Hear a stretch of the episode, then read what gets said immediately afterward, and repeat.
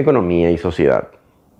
Recientemente, la discusión sobre la venta de algunos activos del Estado, principalmente en la ciudad de Asunción, ha abierto una discusión muy interesante. En primer lugar, por la venta de, por ejemplo, la penitenciaría de mujeres del Buen Pastor, situada en Mariscal López y Choferes del Chaco, constituye un ejemplo interesante.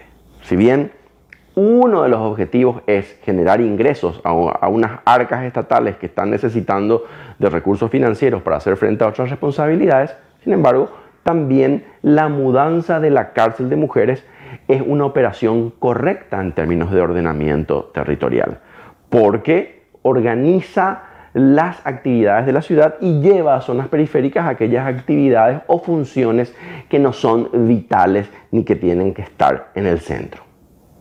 En conclusión, una ciudad sostenible, planificada y habitable para sus ciudadanos se construye con un proceso de planificación inteligente e incorporando múltiples visiones.